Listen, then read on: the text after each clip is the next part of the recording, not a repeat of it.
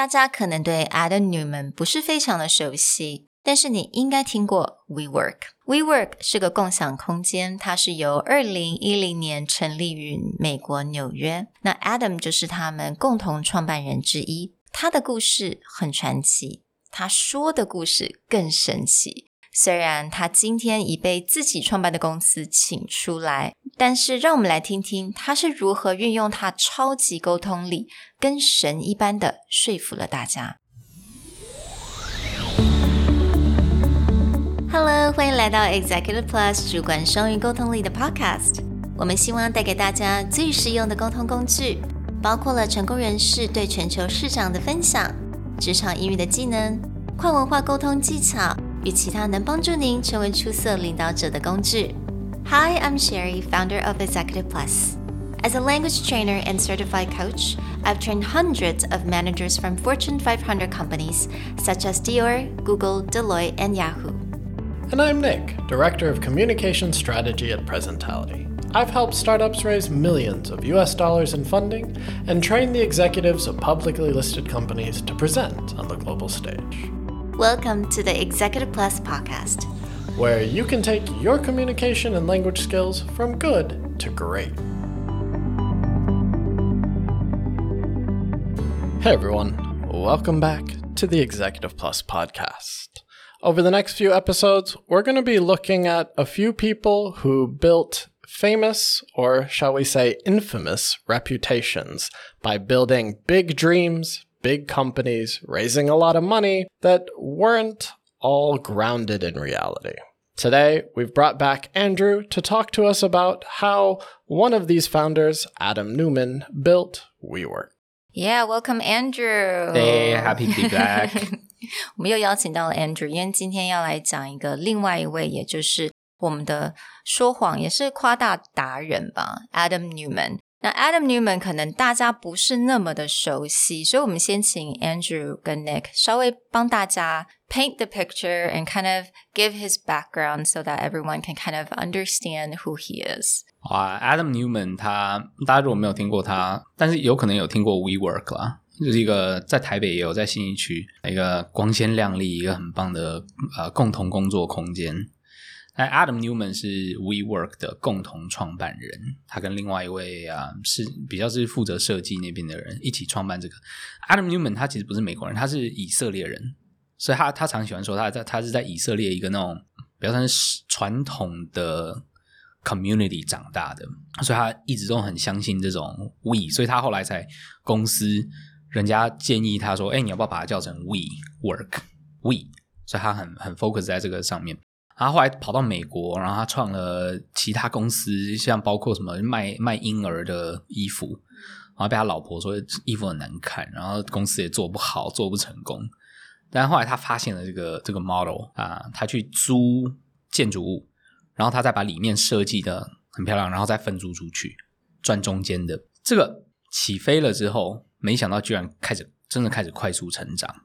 然后有很多投资人，可能是那个时候很多人都在有很多钱，都在寻找很有潜力的像他这样子的年轻啊很有魅力的创业家，然后野心又很大，所以他公司就募到越来越多钱，越来越多钱，直到软体银行 SoftBank，因为 SoftBank 他他们成立了一个呃叫软体愿景基金 SoftBank Vision Fund，那是一个一千亿美金 hundred billion US dollar。的投资基金，好，光是 SoftBank 就给了他超过 ten billion，给了他一百亿美金，然后他就开始饼化的越来越大，然后他的 behavior 也被后来被媒体报道越来越夸张，像他直接在他他花了六千万美金买了一个飞机，基本上让他在全世界飞来飞去，然后他每一次拿到投资人的钱呢，他自己就会 cash out，就是把一些他的股份出售。然后自己拿走几亿美金、几千万、几亿美金这样，然后大家还发现说他还有一些 behavior，像是他会去买一栋楼，然后再把它租给自己的公司，然后从中赚起赚取利益，这很怪。然后他甚至把 We WeWork 的那个商标注册在自己的名下，然后再把它用五百多万美金卖给自己的公司。然后到后来，他人家问他的时候，他说他真的不记得这件事情。然后他周围的人就说：“Yeah, that makes sense. Why does it make sense？” 因为在他从公司里面的获利，那个五百万美金实在是太少了，他不会记得这么小的数字。所以跟你讲，然后他的团队就是一直有这样子很夸张的 behavior 被媒体挖出来之后，他的投资人到最后觉得不行了。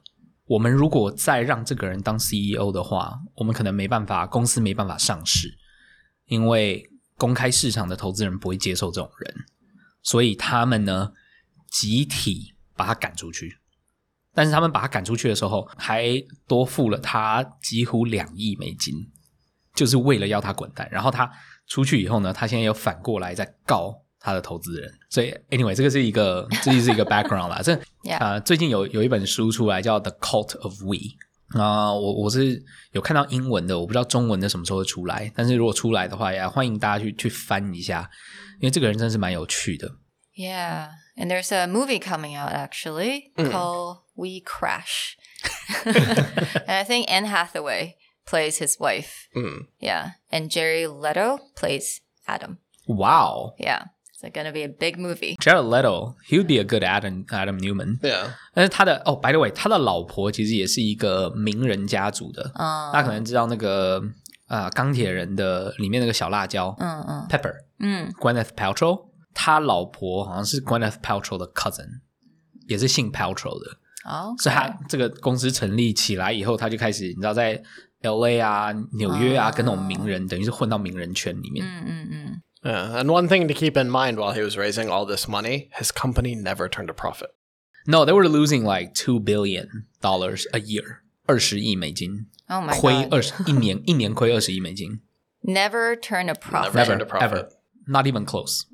But one of the reasons that we want to go through this is again the idea that with the book, with the movie coming out, we can look back and kind of see these red flags. Like that behavior is very extreme. But the reality is, the way that he was able to connect with investors, the way that he was able to connect with very powerful people, allowed him to be successful.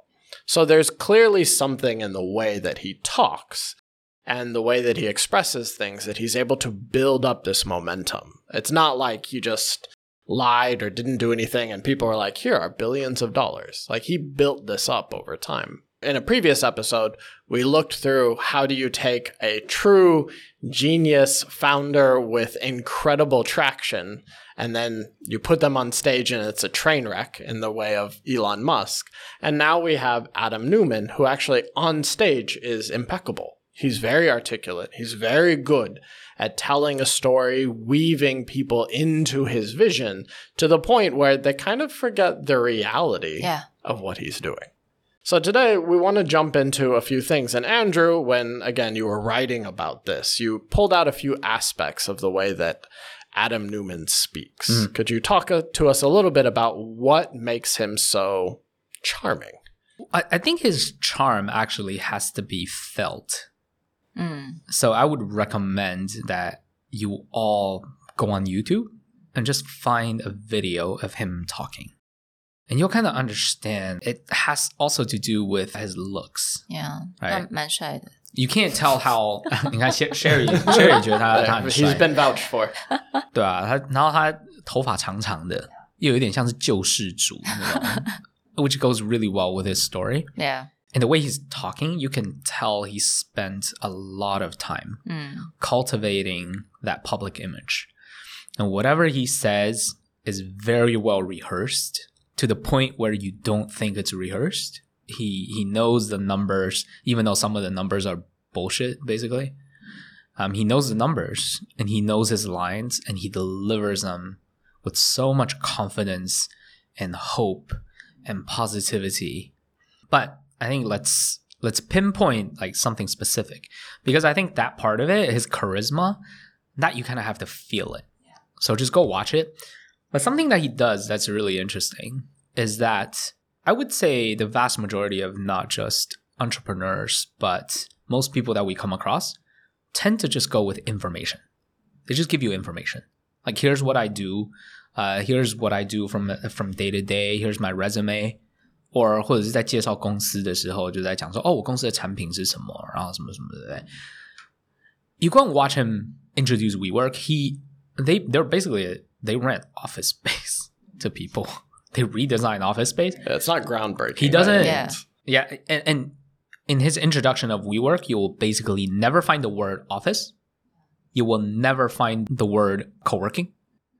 Instead, he goes, "This is the we generation. 嗯 We all want to be a part of something that's greater than ourselves." 嗯，哇，听起来就是比 Office 更强。对，然后他说 ，It just happens that the fabric of we happens around buildings. My God，哎，他讲到那个美美国，他或者是访问他的一些，都像啊 yeah. So I think that that's something already really interesting is that he starts off just tapping into a fundamental desire that I think most of us have. I know, like people want to be moved. 对 We want to be moved every day. We watch movie, we watch TV show. We want to be moved, and he actually did just that. Hmm. And fundamentally, we talk a lot about framing. And we usually frame things around it can be something emotional, it can be something logical. In this case, again, he removes everything logical about how he frames it. He always puts it into grabbing someone emotionally or to shift them into a grander vision. Like his framing is a is not around buildings, co-working space, not even around working. It's about community. Yeah. It's about a generational sense of community. Yeah, definitely. 他在讲这个 community 的时候，我觉得他另外一个很厉害的是，他也会从自身的故事开始讲哦因为他在以色列是 在他们他们叫做 kibbutz，嗯这种 traditional community，他在那里长大的，所以他他就讲故事说，他来美国的时候，他就 like he doesn't understand，他他妹妹嗯好像也是一个 supermodel，good looking family，so terrible。然后他就问他妹妹说：“哎、为什么美国人都不会互相打招呼？嗯然后而且为什么大家都要看自己的手机？”然后他妹妹就跟他讲：“哦、t h a t s just the way people are here。” And he's like, "No, like let's not go with that. This is this should be the generation of we, not the generation of me." And that's a powerful message because I, I think that was also when when people started thinking, man, this cell, this whole like mobile phone thing, it's kind of bad for us. So I think right time, right message. Yeah. 当然，讽刺的就是他在讲 this is the this is the we generation，他在讲说 we like sacrifice yourself for the greater good，他就会同时从公司开始抽几千万几亿出来。 and this is also, you're also touching on the timing piece because a lot of people give him credit for pushing this thought process forward. But architecturally, not only with WeWork, but this is around the time that Twitter's office, Apple's office, Microsoft office switch mode from a lot of individual offices to start building around the idea that people should come together, have discussions in public spaces, build a sense of community within your office. And WeWork at the right time embodies that. Hmm. And he has a message built around that. It's like WeWork has free beer and bars in the center of the every office building. They do community events. They constantly design the interior of their office to where even if you're working alone, you have to interact with people. And at the same time, large companies are looking at this and starting to rebuild their entire buildings around that idea too. So he's grabbing a wave, and some say he's actually pushing that wave into his own vision. 因为那本书的《Call of We》， 它里面就有讲说，啊、其实呢，很多投资人来拜访的时候，或者这种 partner 来拜访的时候，他们就觉得哇，里面的气氛真是非常好，怎么大家都、哇，大家都在共那个什么 common area，然后在聊天啊，大家看起来都很高高兴啊。A lot of that was staged. Seriously? Yeah, he timed it. He made sure that there were people, that there were there was food and alcohol out in the common area, and that there were enough people. Because actually, if you if you go to co-working spaces around Taipei, 你就觉得哎，怎么都没有人在？对啊，哎，都没有人在，因为新创公司都在外面跑生意呀、对 That's 他们在 true. 或者是 like work from home now. Yeah. It's like empty. 除非有活动还是什么. So they actually, he really cares about these presentation aspects. Oh, it's very smart. And you kind of mentioned about numbers earlier. 你说他非常会利用数字。因为他你光是有那种感性的诉求，跟大家讲说 “This is the we generation”，对，我们应该要为了大家大我，不是小我，这个固然很 inspirational，可是他还是没有办法，因为投资人还是看数字的。By the way，啊、像他这种公司，因为他必须要，你看哦，他必须要去租或者是买那种市中心的大楼，你可以想象花多少钱吗？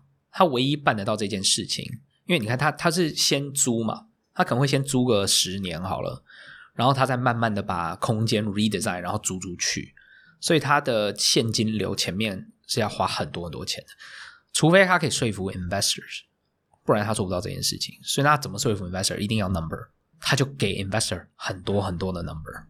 我们光是在那个 article 里面有晒他几个。他 video 里面你就会发现他很会讲 number，而且他会把他会把 number 讲的，你很明显就是他很明显是练过的，他就跟都市的那种市长啊，或者是呃市政府的人讲啊，他就会说，哦对啊，到到二零三零年，全世界大概有六十趴的人会会搬到都市里面，然后这个是这个代表什么意思呢？就在十亿人会会在都市里面。都市呢，它的它缺乏基础建设，那个趴数是多少？是三十到五十趴，这是未来十二年会缺乏三十到五十趴的基基础建设。那他就会把这些串在一起，他讲的方式会让你觉得他已经讲了很多很多很多次了。然后他又跟你说：“OK，We work。如果我如果我 We work 一间进到你的进到你的都市，这个是什么意思？”他说：“这个是多少面积会是多少？”然后里面会可以雇佣多少人，这样它可以帮你的都市制造多少的就业机会。然后你如果让我们这只只是一间而已哦，未来二十年就有多少的就业机会？然后如果是时间的话呢，就是多少的就业机会？它在里面加了一些东西，就哎，怎么一间到十间，它的那个就业机会不是乘以十倍，是乘以二十倍？但是他讲的很快的时候， Yeah. 没有人会注意到。 Exactly. Yeah, you had to kind of go back and read his line. Yeah. Yeah, totally. Yeah, he did it so quick. Yeah. 就真的讲的很快，倒背如流那种感觉 Yeah. 然后你就会觉得说，Oh my God! Like he did all the research. He's well prepared. He knows exactly what he talks about. So yeah, that's kind of that's really impressive. But if you really go into a number, I'm sure you can spot a lot of mistakes. Yeah.